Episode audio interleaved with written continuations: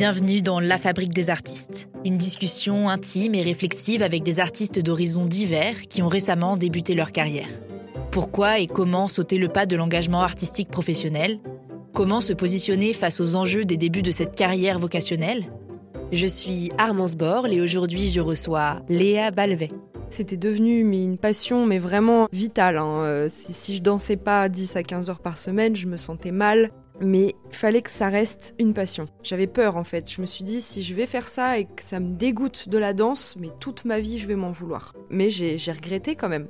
J'ai pas regretté longtemps. Après, il y a eu le déclic. Et je me suis dit, ouais, non, en fait, je peux clairement euh, faire autrement. On n'est pas obligé de faire des écoles de danse pour être danseur et on n'est pas obligé de faire des écoles de danse pour être chorégraphe. Donc euh, la performance. Léa est une danseuse. Elle a grandi dans l'espace culturel dirigé par sa mère, Fabienne, professeure de danse moderne, qui lui a transmis sa passion pour la scène et le travail du corps. Léa est une artiste plasticienne. Elle est diplômée de l'École européenne supérieure d'art de Bretagne depuis 2021 et prépare expositions et performances à l'atelier B612 au sein duquel elle travaille à Rennes depuis.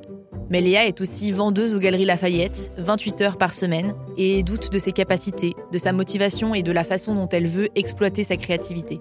Paradoxalement, elle se ressent presque artiste malgré elle. C'est comme si son entourage l'avait poussée à intégrer les mondes de l'art, sans qu'elle soit certaine de le désirer elle-même.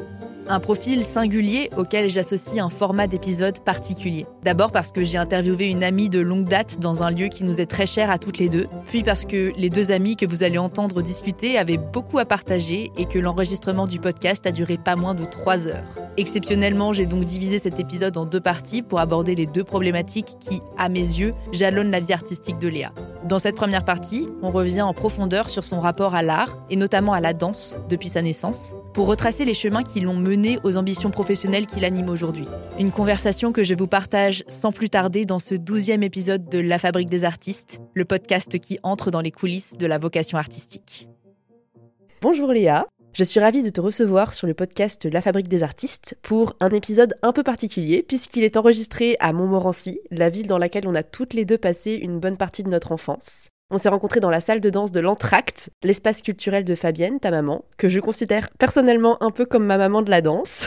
On a donc passé un certain nombre d'heures à travailler sur des projets chorégraphiques communs, à partager la scène et d'autres moments riches en émotions. On se connaît depuis longtemps, mais à vrai dire, on ne se connaît pas vraiment parce qu'on a beau être toutes les deux des grosses pipelettes, il y a plein de sujets de conversation qu'on n'a pas encore eu l'occasion d'aborder, et en particulier ceux relatifs à ton parcours personnel de jeune adulte et de jeune artiste. En préparant cette interview, j'ai déjà appris beaucoup de choses sur toi, et j'ai hâte de creuser encore plus dans les minutes ou les heures qui vont suivre.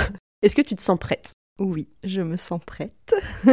Alors, je vais te poser sans plus attendre ma première question. On l'a déjà vu, donc tu danses depuis toujours. Aujourd'hui, tu fais des performances d'art contemporain qui mêlent ton intérêt pour la chorégraphie et tes compétences de sculptrice plus et d'artiste plasticienne. En général, je commence mes interviews en interrogeant un petit peu mes invités sur leur goût artistique parce que je trouve que c'est intéressant, ça donne un autre aspect de ta personnalité que à travers tes œuvres d'art. Du coup, j'aimerais te demander quel contenu artistique tu aimes consommer au quotidien, que ce soit pour t'inspirer ou pour te divertir.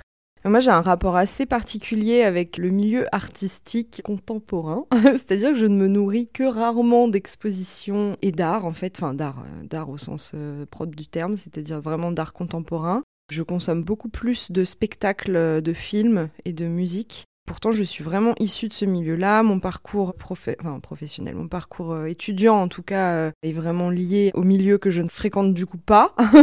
Mais Ouais, je vais voir beaucoup de spectacles, de danse, bien évidemment, de théâtre aussi. Mais ouais, beaucoup de danse. Je crois que c'est ça qui me nourrit le plus dans ma pratique et dans ma vie euh, d'ailleurs euh, de tous les jours. J'aime bien regarder des films. Je regarde pas trop de séries. C'est vrai que c'est des formats qui sont plus compliqués, même en termes de concentration. J'ai un peu plus de mal à suivre sur des formats plus courts. J'aime beaucoup les courts-métrages aussi. Et je lis un petit peu. J'aime bien la BD, euh, les choses comme ça plutôt du terme du divertissement aussi. Je consomme aussi beaucoup de contenu internet. J'aime beaucoup me renseigner et me trouver ma propre culture sur internet en fait, même euh, via YouTube. Je me divertis pas mal avec ça. Je parle vraiment de divertissement là, mais aussi sur un point de vue euh, d'apprentissage et ouais. Est-ce que tu as des spectacles ou enfin des contenus particuliers, que ce soit des œuvres ou des contenus que tu considères comme étant du divertissement, qui t'ont marqué un petit peu euh, ces derniers temps, dont tu aimerais parler, ou même des références, des classiques pour toi que tu aimes revoir pour te remettre dedans? Je vais peut-être plutôt parler de classique parce que c'est vrai que ces derniers temps, euh, à part faire toute la rétrospective de Gaspard Noé, euh, oui, je suis dans une période un petit peu olé olé. Mais euh, non, là, j'ai pas vu grand chose. C'est vrai, ces derniers temps, j'ai pas eu l'occasion de voir beaucoup de spectacles. J'ai quand même vu Contact Off de Pina Bausch Pina Bausch, grande référence classique dans ma vie. J'aime beaucoup cette femme, j'aime beaucoup son travail, je suis très admirative et euh, bon, je suis complètement fan en fait, euh, qu'on se le dise. Mais bon, c'est vrai que c'est quand même un peu la première personne qu'on pourrait sortir en danse contemporaine. Mais ouais, il y a, vraiment quelque chose dans son travail qui m'alimente qui beaucoup dans ma vie de tous les jours. Et puis, j'ai eu une grosse claque euh, il y a quelques années. J'ai eu deux grosses claques dans ma vie. Celle à mes 15 ans où j'ai pu voir pour la première fois un spectacle de Pina, où j'ai ça va être très grossier ce que je vais dire, mais où j'ai compris la danse, où j'ai compris ce que c'était que de danser, et que ce n'était pas juste prendre des cours, mais danser, qui se rapproche le plus justement du milieu de, l'art, en fait, clairement. Et il y a, je sais plus, je crois que c'était en 2015-2016, pendant le festival euh, du IN à Avignon, où j'ai pu voir euh, du coup un spectacle de Dimitris Papayoannou,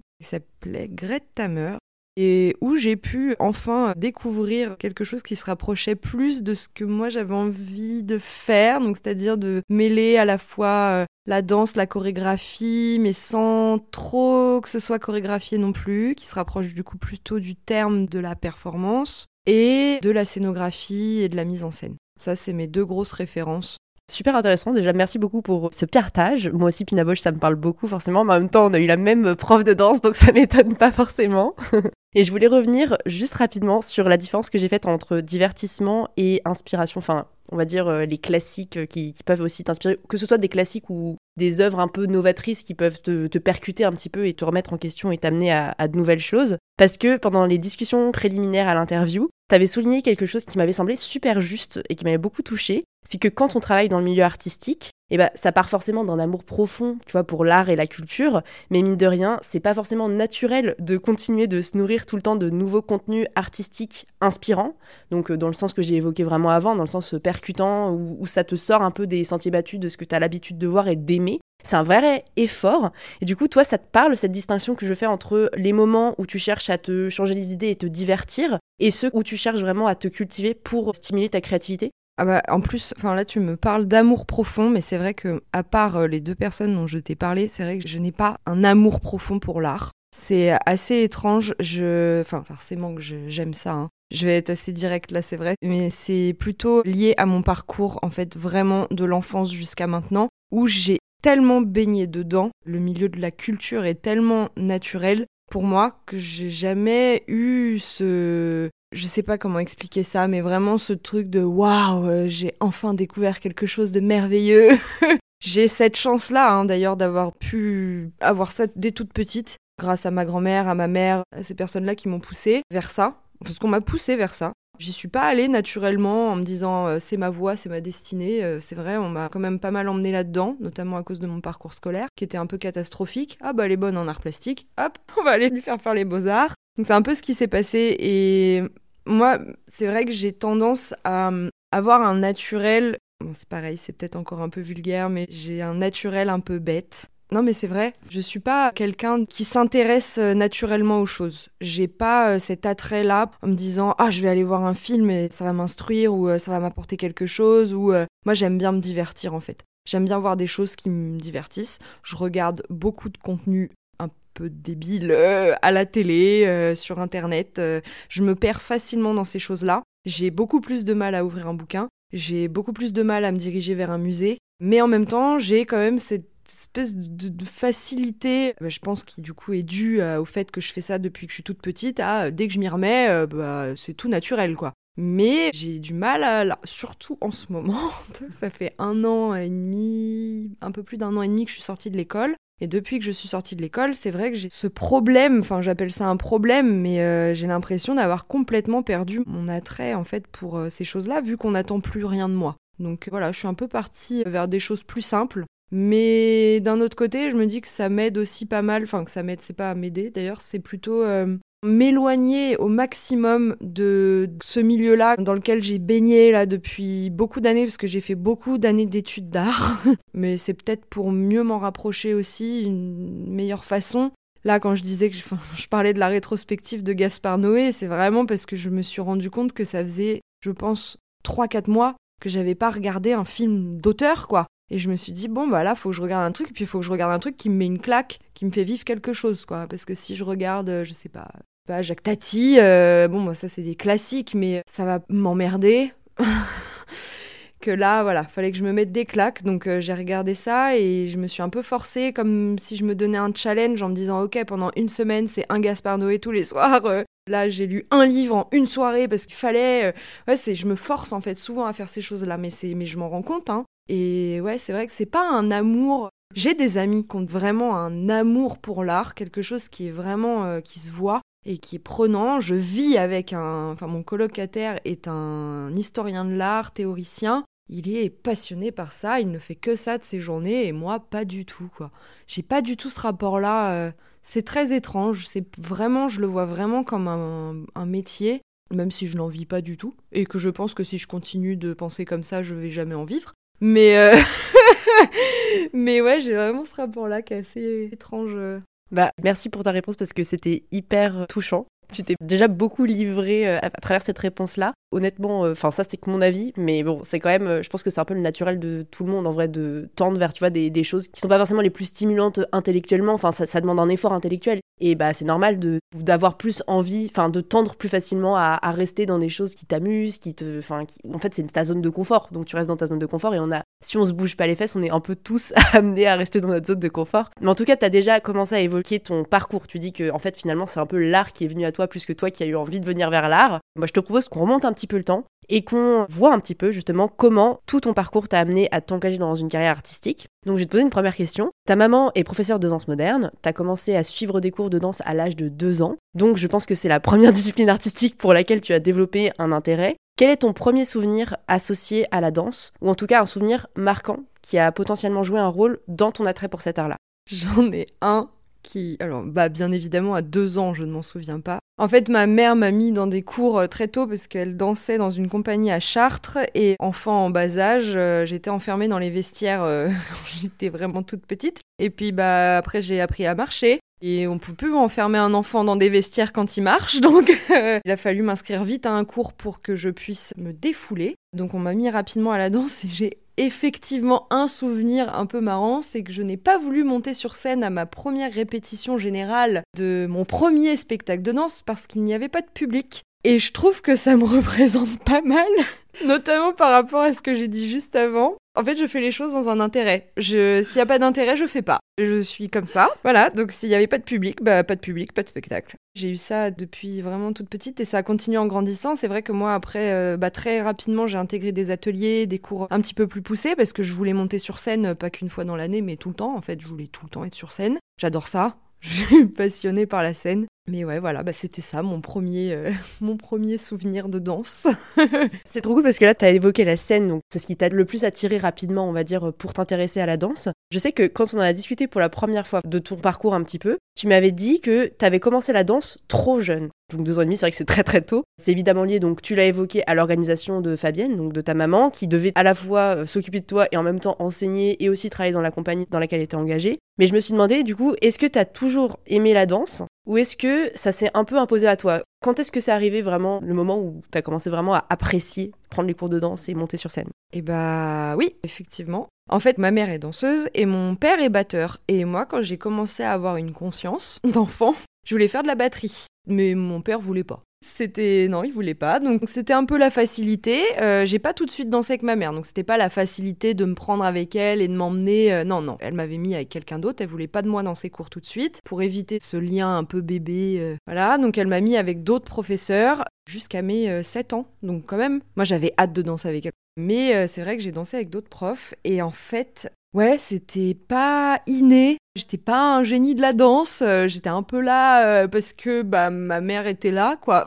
Il n'y a pas eu de folle révélation. Euh, wow, Léa, elle va faire ça de sa vie. pas du tout. J'étais même un peu balourde, un peu ouais, j'étais. Mais j'aimais ça, ça se voyait quand même. J'aimais la scène en fait, je crois que c'était ça. J'aimais les spectacles, j'aimais les paillettes, j'aimais le maquillage, j'aimais les costumes, j'aimais me déguiser. Depuis toute petite, j'ai ce truc-là d'aimer me raconter des histoires. J'ai jamais vraiment eu beaucoup de copains. J'ai beaucoup joué seule dans ma chambre. Je suis fille unique, donc euh, j'ai eu ce truc un peu, bah, justement, de l'enfant unique, de s'inventer des vies, quoi. Donc j'avais plein de copains imaginaires. Je jouais avec des parapluies. Je me faisais des costumes avec des morceaux de plastique que je trouvais dans la cave de ma grand-mère. Enfin, vraiment, j'aimais ça. Et je faisais des spectacles tout le temps, tout le temps, tout le temps. Et je pense que comme je savais qu'il y avait le spectacle de fin d'année, je me forçais à aller faire les cours.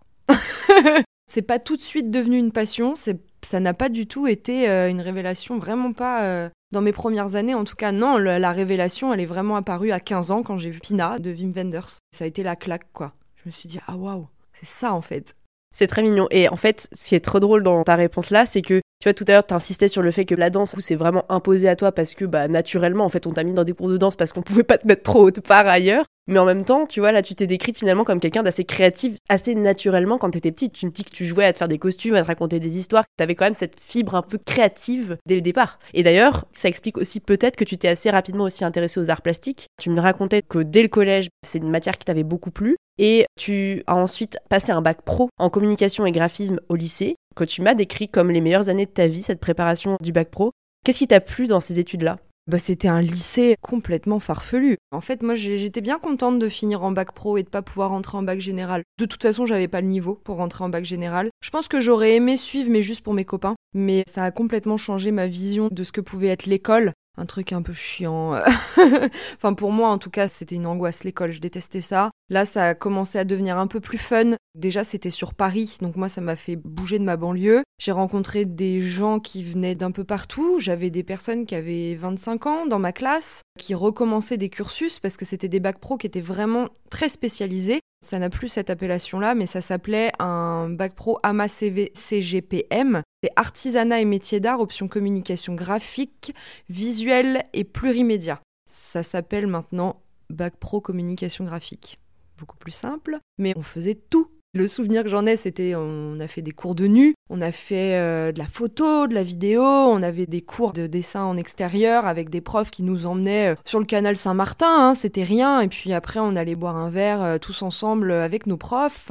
Il y avait vraiment ce lien où le prof n'était plus un prof, ça devenait plutôt quelqu'un de, bah, de plus proche de nous, on rigolait avec eux. Il y avait des liens qui se tissaient et des affinités aussi plus proches de pourquoi on était là. En fait, on est là parce que voilà, on a un attrait pour ça, on a une envie d'être là. Je me suis rendu compte qu'ils avaient aussi des métiers à côté. C'était des artistes, c'était des, bah, c'était des vidéastes, c'était des photographes, euh, c'était des théoriciens, des designers. C'était pas que des profs. Et je pense que c'est ça qui m'a pas mal euh, reboosté, en tout cas au niveau scolaire, parce qu'après j'ai eu envie de faire des études supérieures, chose que j'aurais jamais pensé, mais de ma vie avant. Je parle de mes meilleures années parce que je pense que c'est là où j'ai tout découvert, enfin où j'ai vraiment commencé à m'ouvrir à tout.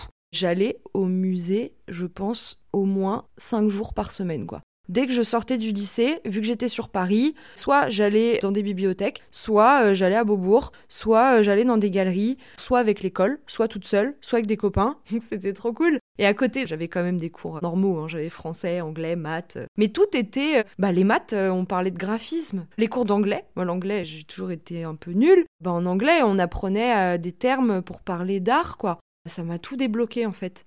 Finalement, c'est un peu là que tu as eu ta découverte justement artistique et vraiment le truc qui te fait te dire que c'est pas seulement là dans ta vie, c'est t'as envie aussi de lui faire une place et euh, de lui accorder beaucoup d'importance parce que c'est toi qui, par choix en fait, passais autant de temps dans les milieux de l'art et la culture, entrant dans le musée par toi-même quoi. Complètement. C'est vrai, mais je ne suis pas arrivée dans ce lycée de ma propre. Euh, enfin, c'est pas moi qui ai choisi d'y aller. C'est pour ça que c'était pas un choix en fait délibéré de ma part. C'est-à-dire que malgré le fait que j'avais euh, toujours cette imagination débordante et je bidouillais tout le temps des trucs et je faisais des bijoux et je faisais des costumes, enfin, j'avais toujours fait ces choses-là, mais toujours comme un divertissement. J'ai jamais pensé que ça pouvait être un métier au collège, en voyant que mon parcours scolaire était vraiment catastrophique, à part en art plastique où j'avais 18, ma mère m'a inscrite au concours de boules en joaillerie, milieu de troisième. Euh, je me rendais pas du tout compte de l'ampleur qu'était un concours et je me rendais pas compte de ce qu'était boule, je me rendais pas compte de ce qu'était une école d'art, je ne me rendais compte de rien. Je me suis dit mais pourquoi elle m'inscrit là-dedans? Je ne fais que bidouiller des trucs, quoi. Je ne me vois pas du tout faire ça de ma vie. Détail important, j'ai les mains qui transpirent. Jamais de ma vie, je me suis dit, je vais aller faire des bijoux, quoi. Mais bon, euh, bah, je l'ai fait quand même, hein, le concours. Bien évidemment, je n'ai pas été prise. Et des suites de ça, je suis allée voir une conseillère d'orientation, du coup, en lui disant voilà, ma mère m'a inscrit là-dedans, j'ai pas été prise, euh, je sais pas quoi faire de ma vie en fait. Elle me dit mais la vente, le commerce, euh, sanitaire et social, ça vous intéresse pas? J'avais fait un stage en commerce, je dis pourquoi pas? J'avais ma mère qui me poussait derrière à me dire non, tu vas faire des études d'art, tu vas faire ça en fait, parce que je te vois pas ailleurs. Puis j'étais clairement en crise d'ado, donc aller contre la vie de ma mère, c'était. Voilà. Mais euh, ouais, elle m'a proposé que ça, et sanitaire et social. Et je me suis dit, waouh. Non. Non, mais pas parce que je, dénigre absolument rien, hein, pas du tout. Mais en fait, elle voulait me mettre là où il y avait de la place, donc c'était STMG et dans tout ce qui était bac professionnel dans ces milieux-là. Mais c'est pas moi. Je suis rentrée à la maison ce soir-là. Ma mère avait appelé six écoles pour que je passe euh, du coup des entretiens, deux dernières minutes, hein. et j'ai passé ces six entretiens-là. Et voilà, donc je me suis retrouvée dans cette école-là. Et c'était le début d'études d'art pleines de rebondissements, du coup, parce que je vais, je vais, revenir un petit peu sur ton parcours assez rapidement. Donc, tu as fait ton bac en graphisme euh, très enrichissant, qui, et qui était finalement assez proche du modèle de formation des beaux-arts. Après, tu as fait une année de prépa art sans trop te sentir à ta place, mais tu as réussi à passer malgré tout neuf concours d'entrée en école d'art. Tu as aussi intégré, juste à la suite de ça, l'école supérieure d'art de Bretagne à Rennes, qui était d'ailleurs, je crois, ton premier choix. Mais les deux premières années se sont avérées assez compliquées. Tu finis quand même major de promo au moment de passer euh, le diplôme national d'art, ce qui n'est pas rien et qui prouve bien que euh, tu avais trouvé un peu ta voie, j'imagine. Ça m'a un peu donné l'impression quand tu m'avais raconté ton parcours que tu sentais qu'il fallait que tu deviennes artiste d'une certaine manière, que tu avais ça en toi, mais que tu as mis du temps à apprivoiser les mondes de l'art. Tu disais justement tout à l'heure que tu voyais vraiment pas ça comme un métier à la base et que tu as mis du temps en fait à mettre le doigt sur le rôle que tu voulais jouer dans ces mondes-là est-ce que tu peux raconter un peu ton expérience justement des nombreuses formations artistiques que tu as pu suivre, peut-être quelques difficultés que tu as pu rencontrer et ce qui t'a aidé à les surmonter? Après mon bac pro, qui était vraiment spécialisé graphisme mais qui m'avait fait un peu toucher à tout, j'ai décidé dans ce même lycée j'ai fait donc deux prépas, mais cette première prépa, ça s'appelait une passerelle. Ça n'existe plus. C'est très dommage parce que ça faisait partie vraiment des belles choses que j'ai faites dans ma vie. C'était dans la continuité du lycée, donc dans le même lycée. C'était un atelier où on était 12 avec des professeurs qui, pour la plupart, nous avaient déjà suivis pendant les années de lycée et d'autres qu'on ne connaissait pas. Et c'était beaucoup plus axé art vu que c'était pour la préparation des concours des beaux-arts et des écoles d'art. Sauf que j'étais bien bornée. J'ai toujours voulu aller vers des choses confortables, mais tout en me disant euh, j'ai envie de vivre de ma passion quoi. Et le lycée du coup m'a fait découvrir une certaine passion en plus de la danse qui était donc euh, l'art contemporain et bah, l'art en général quoi. Et en fait, euh, j'ai vraiment eu ce déclic en me disant ah mais la scénographie, ça mêle l'art et la danse. Donc je me suis foutu en tête que j'allais faire de la scénographie j'ai pas assez profité de ces ateliers d'expérimentation. Je me suis vraiment renfermée dans un truc où dans ma tête c'était scénographie. Et euh, à la fin de cette euh, prépa, euh, je tente un concours dans une école qui propose une section design d'espace. Il s'avère que je suis prise au premier tour, mais pas au second. Et donc là, c'est la douche froide. Je me dis, aïe aïe aïe, je n'ai plus d'école. c'est trop tard pour passer d'autres concours. Là, j'ai eu peur. Comme j'ai pris goût aux études, je me suis dit, bah non, je vais pas arrêter maintenant, ça serait trop dommage. Je me suis quand même posé la question. Je me suis dit, je fais quoi? Est-ce que pendant un an, je travaille et je reprends après? Non, j'aurais eu la flemme. Je me connais. Donc, j'ai tenté une autre prépa, privée c'était dur parce que c'était le même programme que la prépa que j'avais fait avant. Et puis, euh, toujours en tête hein, de faire de la scénographie, hein, design d'espace. Je voulais faire ça et j'entendais pas qu'on me disait Mais Léa, tu devrais tenter les beaux-arts, tu devrais tenter les beaux-arts. Milieu d'année euh, de cette prépa, au bout d'un moment, j'ai dit Ok, ok, vas-y, c'est bon, je vais tenter les beaux-arts. De toute façon, je vois bien que je suis dyscalculique, donc j'ai un problème de chiffres et du coup de notion d'espace le design d'espace et le design tout court, c'est pas possible en fait. C'est juste euh, neurologiquement impossible. Donc il a fallu que je me fasse à l'idée. Et après, je me suis dit, bah en vrai, euh, c'est quoi la scénographie? C'est faire des pièces, quoi. Enfin, c'est faire des installations. Des installations, je peux très bien en faire ailleurs. Enfin, je me suis un peu ouverte au monde, là, à ce moment-là. Je me suis dit, ok, on va peut-être écouter ce qu'on te dit. Et donc, j'ai décidé non pas de faire 9 concours, mais d'en passer 12. Et j'en ai eu 9. C'était ça. et 12, c'est énorme. Je recommande à personne. C'était juste, je sais pas, je voulais me prouver un truc à moi-même. J'ai eu la chance d'être prise dans l'école que je voulais, qui est l'ESAB de Rennes, donc les Beaux-Arts de Rennes. Puis bah là, là c'est devenu concret. Là, là pour le coup, euh, il y a eu quelque chose de euh, ok, maintenant je suis aux Beaux-Arts, donc je refais une année propédotique, donc je refais une troisième prépa. J'en pouvais plus. Première année, c'est ça, en fait. Donc c'est pareil, j'ai encore un peu fait Madame je sais tout. Et je me suis pas du tout trouvée, quoi. Enfin, en fait, j'ai vraiment pris des chemins bizarres au début. J'étais vraiment dans un truc de je sais ce que je veux. en fait, euh, n'importe quoi. Deuxième année, je me dis, ouais, je vais faire de la peinture. Mais quelle la peinture? Je sais même pas. Des... Je sais pas. J'aime pas ça. Mais c'est vrai que la peinture, pour moi, c'est plus concret. En fait, il y a quelque chose de. C'est plus simple. oh là là là là, j'ai peur, je vais me prendre des orages sur moi. Mais je trouve ça plus facile d'accès. Du coup, je suis partie là-dedans. Je me suis dit, ouais, on va tenter. Ça s'apprend, la peinture. Pas du tout. Ça a été l'enfer. J'ai passé mes bilans de fin d'année euh, dans un état d'esprit horrible. C'était moyen en fait. Même moi, je me sentais bof dans mon discours. Et oui, je m'en suis rendu compte chez moi, le soir, en train de prendre mon apéro euh, post-bilan. Et euh, j'étais avec mon, ex-copain, du coup, à cette époque-là. Et je l'ai regardé, je me suis effondrée, quoi. Je me suis dit, mais en fait, je veux danser, moi. J'aurais dû faire une école de danse.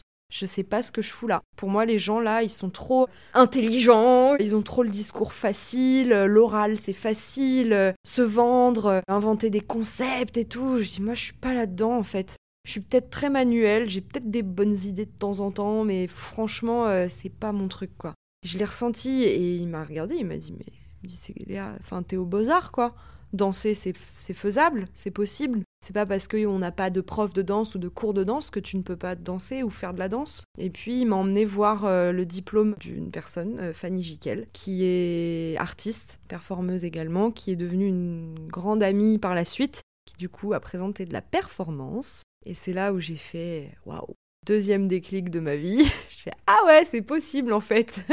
Comme quoi, même si on nous en parle pendant les cours théoriques, passer de la théorie à la pratique dans toutes les choses de la vie, c'est toujours compliqué. Et je m'étais pas du tout imaginé faire ça, c'est marrant. Mais en voyant son travail, qui se rapprochait quand même d'un travail très chorégraphié, il y avait des temps d'arrêt, euh, des regards, des accents, des petites choses qui se passaient à ce moment-là, euh, voilà. Et je me suis dit, ah ouais, bah ça, ça se rapproche de ce que je connais et de ce que je maîtrise en plus, parce que c'est vraiment des choses qui me passionnent. Puis c'est marrant, parce que depuis toujours, on m'appelle la danseuse. Moi, euh, tous mes profs, ils me croisent, ils savent même plus mon nom, hein. C'est la danseuse. Et alors que j'ai jamais dansé nulle part devant qui que ce soit, à part dans ma petite banlieue, avec ma mère pour eux, c'était une évidence. Tout le monde m'a toujours dit, mais fais de la danse. Donc euh, la performance. Alors c'est trop intéressant. Justement, je voulais te poser une question. Après, on parlera plus de la performance et de ta rencontre avec Fanny. Mais avant ça, je voulais quand même revenir justement sur ce point-là qui est quand même primordial, ton rapport à la danse. Tu l'as redit là, que tout le monde te voyait comme une danseuse, que tout le monde te dit fais de la danse, tu danses depuis que tu sais marcher, tu faisais 10 à 15 heures de danse par semaine en parallèle de tes cours pendant une énorme partie de ta vie. Et enfin, faut quand même savoir que 10 à 15 heures de danse par semaine, c'est presque autant que des formations pré-professionnelles, hein, donc c'est vraiment énorme. Et ça te paraissait quand même inconcevable de tenter ta chance en tant que danseuse-interprète. Pourquoi t'as jamais envisagé la possibilité de faire une école de danse? Et même sans parler d'école, une carrière en danse contemporaine, parce que c'est un champ qui est assez ouvert à des profils hyper variés. Donc j'aimerais bien savoir si t'as la réponse à cette question. Je sais pas si j'ai la réponse, mais j'ai peut-être des petites réponses. Déjà, j'ai le parcours de ma mère qui m'a fait peur. Elle m'a pas mal parlé de son école, de comment ça se passait pour passer les concours et les diplômes ça m'a pas du tout donné envie en fait. À 15 ans, j'ai eu ce déclic de me dire waouh, j'adore. Ça y est, c'était devenu mais une passion, mais vraiment vitale. Hein. Euh, si, si, je dansais pas 10 à 15 heures par semaine, je me sentais mal mais fallait que ça reste une passion. Je ne voulais pas perdre cette chose-là qui me rendait vivante. J'avais peur en fait. Je me suis dit si je vais faire ça et que ça me dégoûte de la danse, mais toute ma vie je vais m'en vouloir. Et je pensais aussi que j'étais pas capable d'avoir le niveau technique parce que c'est pas parce que je faisais 15 heures de danse par semaine que je suis une grande virtuose. J'ai pas un niveau technique euh, de, fou, mais j'aime tellement ça. Je me sens vivante, quoi. Ça me fait tout oublier, en fait. Et je sais qu'on pose la question à n'importe quel danseur, il va dire exactement la même chose. Hein. C'est vraiment spécifique à la danse, ça. Je me suis dit, si je me lance dans une formation professionnelle, je vais perdre cet aspect aussi euh, associatif, parce que j'ai toujours dansé dans des associations avec, euh, bah, du coup, des amateurs. Et j'adore. Enfin, il y a quelque chose de d'humain, enfin, de très famille. Voilà, je, pense qu'il y avait aussi ces choses-là que j'avais peur de perdre si je commençais à faire une formation. Et franchement, je pense que j'en étais pas capable physiquement de tenir le choc. Je voulais pas me forcer. Mais j'ai regretté quand même. J'ai pas regretté longtemps. Après, il y a eu le déclic. Et je me suis dit, ouais, non, en fait, je peux clairement euh, faire autrement. On n'est pas obligé de faire des écoles de danse pour être danseur et on n'est pas obligé de faire des écoles de danse pour être chorégraphe.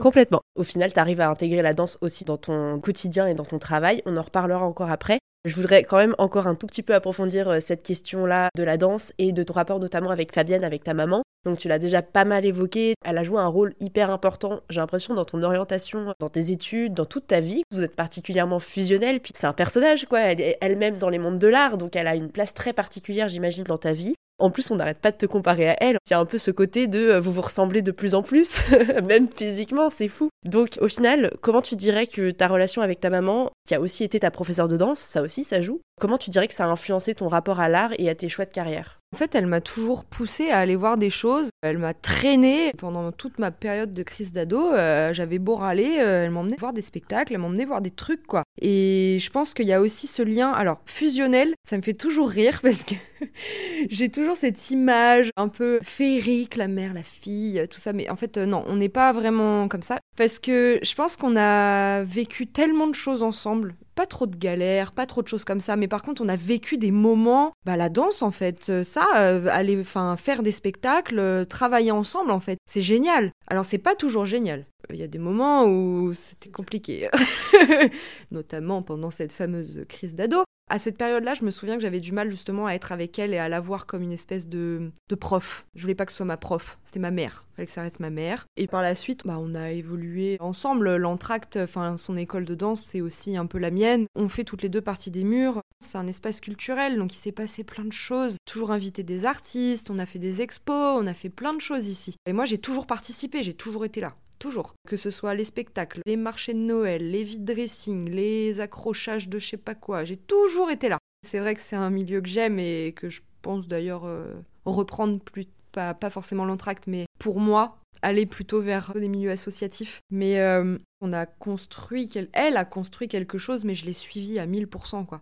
Et je pense que si elle a voulu me pousser vers l'art, c'est parce que bah elle voyait bien que si elle me poussait pas vers ça, bah on allait s'ennuyer aussi toutes les deux, quoi. Elle m'a pas forcé, hein, pas du tout. Hein. Je pense que j'y suis allée aussi avec plaisir. J'ai un peu suivi, j'ai suivi. Je lui ai fait confiance, en fait. Je me dis, je pense que si elle voit ça en moi, c'est que ça doit être vrai. Mais c'est vrai qu'on a une relation particulière. Moi, des fois, ça me gonfle un peu d'ailleurs d'être que la fille de Fabienne, la fille de Fabienne. mais, mais ça peut être compliqué pour certains enfants, justement, d'avoir des relations comme ça avec leurs parents ou alors essayer de s'en détacher au maximum. Moi, j'ai jamais essayé de m'en détacher. Au contraire, en fait, j'ai l'impression que plus je vieillis, plus je me rattache à ça. C'est hyper important dans ma vie. J'ai senti que c'est un pilier, pas que ma mère, hein, mais ma mère et tout ce qui l'entoure, en fait. C'est un pilier. Ses amis, sa vie, en fait, est un pilier. Elle a toujours été très indépendante. Elle a toujours fait les choses seule. Elle s'est découverte elle-même à 40 ans. Hein. Il y a eu un truc aussi, un déclic chez elle où à 40 ans, c'est elle qui a commencé à aller faire des musées. Avant, elle faisait pas ça. Elle voyait pas de spectacle, elle voyait rien. Elle allait pas au cinéma, elle allait pas voir de théâtre. Et d'ailleurs,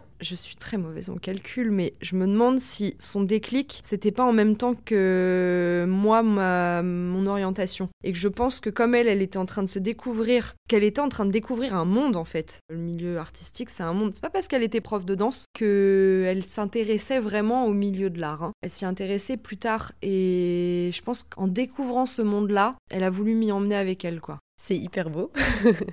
en fait, vous vous êtes un peu construites mutuellement euh, ensemble. Et puis c'est marrant parce que du coup, au final, j'ai l'impression qu'elle t'a à la fois mise dans les mondes de l'art et en même temps, il y a un côté où, bah, comme tu le disais tout à l'heure, il y a des choses qui t'ont fait peur en voyant le parcours de ta mère et qui t'ont un peu éloigné aussi du monde de la danse au final. Donc ça a eu un peu un double effet. À la fois, ça t'a attiré et à la fois, t'as voulu t'en éloigner. Mais bon, c'est pas grave parce que du coup, t'as quand même réussi à réintégrer la danse dans ta pratique artistique professionnelle, ce qui t'a permis de l'injecter à ta manière par le biais de la performance d'art contemporain. Donc on avait commencé à l'évoquer tout à l'heure, je te propose qu'on en discute un petit peu plus à présent. Ce chemin de la performance, tu l'as en partie en pratique grâce à Fanny Jiquel que tu as évoqué tout à l'heure, une amie artiste qui travaille à l'international dans le milieu de la performance. Tu as d'abord assisté à sa démonstration pour le diplôme d'art, comme tu l'as dit, puis elle t'a engagé plus tard pour ce qui a constitué ton premier projet artistique rémunéré, je crois. Tu la considères comme une mentor? Un mentor, c'est un peu fort. c'est une amie. C'est une amie en qui j'ai confiance. En grandissant, je me suis rendu compte que les amitiés, enfin les liens qu'on crée, les rencontres qu'on fait, elles sont de plus en plus importantes déjà pour nos métiers. Mais Fanny, elle m'a beaucoup appris, alors elle plutôt au niveau artistique, et moi je lui ai pas mal apporté en référence de danse. Et oui, effectivement, euh, j'ai performé pour elle pour mon premier projet euh, rémunéré. Euh, en tant que performeuse interprète, du coup, et ça c'est important de le dire aussi, c'est que en faisant de la performance, je ne suis pas qu'artiste, je peux être aussi interprète et être rémunérée pour ça. Et ça, c'est une autre facette de ce qui constitue nos vies, quoi. Tu m'as dit qu'elle t'avait appris beaucoup artistiquement. J'aimerais bien que tu me dises concrètement ce qu'elle t'a transmis. Et puis aussi, si tu veux parler justement de cette première expérience à Madrid, redonner un tout petit peu le contexte et expliquer bah, comment tu l'as vécu, ce que tu en as retenu finalement euh, pour ton début de carrière. Oui, alors elle, quand je dis elle m'a appris artistiquement, c'était plutôt au niveau des références euh, d'art contemporain. Quand je parle d'art contemporain, je parle pas forcément de ce qu'on nous apprend à l'école, mais je parle plutôt de ce qui se passe euh, ici et maintenant. Vraiment des artistes actuels. J'ai du mal à suivre en fait. J'ai du mal à m'y intéresser. Et je sais que bah, pour le coup, c'est quelqu'un qui s'y intéresse beaucoup, même au niveau littérature et tout ça. Elle me donne beaucoup de références. Comme notre travail il se rapproche quand même, on n'est pas énormément à faire vraiment des spécificités, sculpture, performance, chorégraphiée. C'est spécifique. Mais euh, on a vraiment ce lien qui fait qu'elle peut beaucoup m'apporter, peut m'alimenter en fait, en référence et en choses qui se passent que moi j'ai du mal à suivre.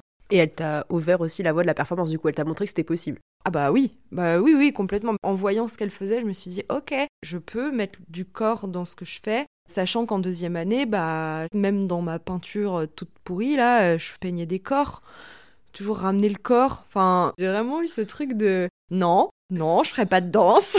Ah bah oui, c'est ça que je voulais dire quand tu reparlais de ma maman. Parce qu'en fait, je pense que je ne voulais pas faire comme elle. Je voulais pas être comme elle. J'ai l'idée, et comme on me compare souvent à elle, c'était pas de devenir Fabienne Louva.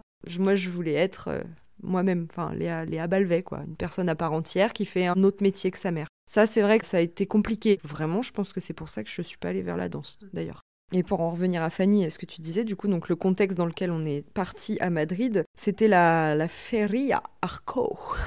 c'est la foire internationale euh, d'art contemporain de Madrid. Donc c'est comme la FIAC en fait à Paris, mais à Madrid. C'est des grosses foires. Bon, moi, j'avais jamais fait ça, et donc j'ai été invitée par Fanny pour performer, entourée de sa galerie. Donc là, j'ai vraiment découvert un monde, pour le coup, que je ne connaissais pas qui est donc le vrai milieu galeriste d'art contemporain. Cette galerie est spécialisée dans la performance, c'est très rare. C'est UA International d'ailleurs le nom. C'est une galerie qui est basée à Berlin. C'était hyper enrichissant. Je me suis retrouvée avec des gens qui baignaient dedans, euh, j'ai un peu découvert les codes euh, comment ça se passait en fait. Parce que bah, à l'école, on nous apprend pas ça. Moi, alors, j'étais très nulle à l'école, mais je suis devenue très scolaire.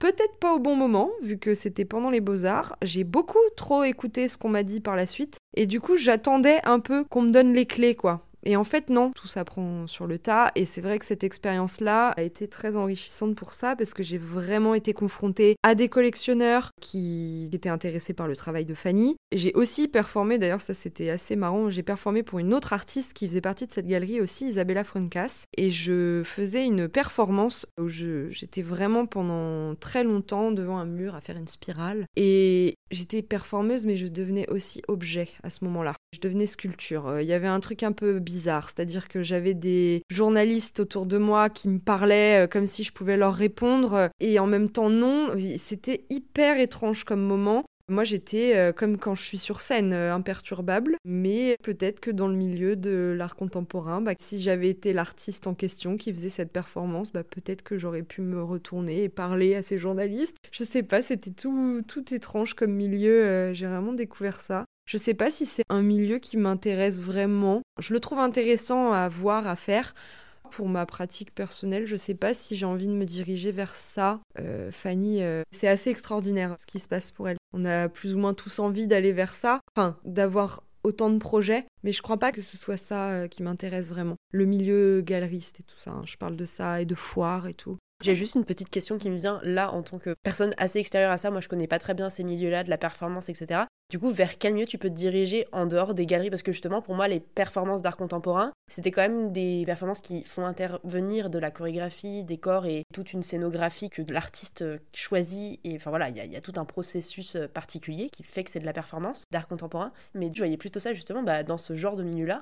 Quand je dis que je finirai pas dans, dans des galeries, c'est plus parce que je pense que c'est pas le lieu où je peux m'éclater. Après, euh, ça veut rien dire hein, parce que c'est énormément de travail. Là, moi, actuellement dans ma vie, ce que je me dis, c'est qu'il faut que j'aille expérimenter la scène. Il faut que j'expérimente ce que c'est que le spectacle en tant que metteur en scène et scénographe et chorégraphe pour que je puisse vraiment me rendre compte de ce qui me plaît le plus, parce que bien évidemment que ces milieux-là, moi, me plaisent aussi. Tant que je peux faire des trucs, moi j'aime bien.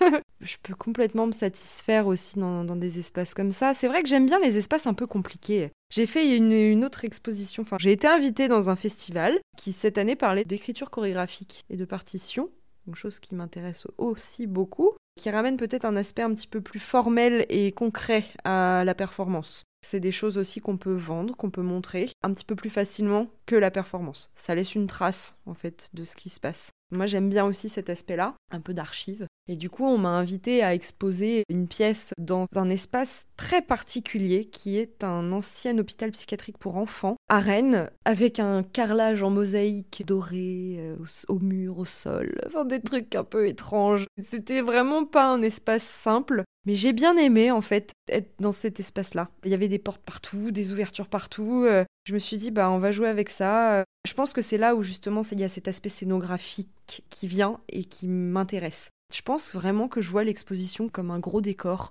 Et je pense aussi que c'est pour ça que j'ai plus de mal à m'intéresser au concept. Mes pièces, elles sont pas ultra conceptuelles. J'ai jamais cherché à rendre ça, oh là là, intelligent. J'aime bien raconter des histoires, mais parler de choses assez simples, en fait, de parler de quotidien, de commun. Le temps, le temps est un hamac élastique. Euh, tout de suite, ça fait pompeux, mais en fait, il n'y a rien d'exceptionnel à parler du temps, quoi. C'est abordé très simplement. Et j'aime bien travailler comme ça parce que je vois tout comme un gros décor. Et après, bah, on fait des trucs dedans, comme un spectacle, comme une pièce de théâtre ou de danse. Et je m'intéresse de plus en plus au milieu de la mode parce que je travaille en parallèle en job alimentaire euh, aux Galeries Lafayette, donc ça m'a quand même pas mal rapproché de ce milieu-là, que je connaissais assez peu finalement, sachant que j'ai toujours travaillé le costume et j'ai toujours eu un attrait pour la mode en général, mais j'ai pas, j'ai jamais trop regardé défiler tout ça. Maintenant, je m'y intéresse de plus en plus. Là, le, dernier défilé en date que j'ai vu qui m'a mis une claque, c'était Courage, où il y a justement l'artiste performeur Théo Mercier qui intervenait en tant que scénographe pour ce défilé-là. Oh, je me suis dit, si j'avais eu les moyens, j'aurais fait pareil. C'était tout à fait dans les choses que j'aime, les matériaux que j'aime. J'ai beaucoup aimé ce défilé, la musique, le son, tout. Enfin, je me suis dit, ok, ça, c'est des choses qui m'intéressent aussi. Sinon, bah, milieu associatif. Mon rêve, c'est de terminer euh, ma vie dans les montagnes euh, avec mon centre d'art et de danse, euh, à accueillir des artistes en résidence et des, dans des compagnies, et puis voilà, montrer des choses. Je pense plutôt prendre un rôle de direction plutôt d'un lieu c'est hyper intéressant. Bah, tu montres en fait que tu as ton parcours, tu as ta formation, tes compétences, etc. Enfin, d'ailleurs, qui viennent pas que de ta formation, qui viennent de plein, plein, plein de choses, de toutes tes expériences dans les milieux artistiques que tu as eu depuis toujours. Et que finalement, bah, tu plein de portes qui peuvent s'ouvrir et enfin voilà, tu fais ce que tu veux et tu t'en fais ce que tu veux finalement. Il n'y a pas un seul milieu dans lequel tu peux t'engager et tu as plein de métiers finalement que tu peux faire à partir de ce que tu as acquis au fil des années. C'est sur cette observation que je conclus la première partie de mon échange passionnant avec Léa. Elle s'est livrée avec une sincérité touchante sur les sentiments complexes qu'elle a éprouvés en grandissant avec l'art et en s'y engageant scolairement puis professionnellement. Dans la deuxième partie de cet épisode, on évoquera les questionnements auxquels elle est confrontée depuis la sortie de l'École européenne supérieure d'art de Bretagne, face aux difficultés financières, administratives et techniques associées à ses débuts en tant qu'artiste plasticienne spécialisée dans la performance contemporaine et chorégraphe. Merci à Léa pour son partage et merci à vous d'avoir écouté cet épisode de la Fabrique des artistes jusqu'au bout. J'espère que cette conversation vous a inspiré. Et si c'est le cas, vous pouvez nous le faire savoir en partageant une story ou un post sur Instagram en nous taguant B-A-L-V-A-Y, et artisticmans pour que l'on puisse vous remercier et interagir avec vous. Vous pouvez également noter le podcast et vous y abonner sur Spotify et autres plateformes d'écoute pour accéder facilement aux nombreux épisodes qui vont suivre. Je vous dis donc à très vite pour la deuxième partie de cette discussion avec la Fabrique des artistes.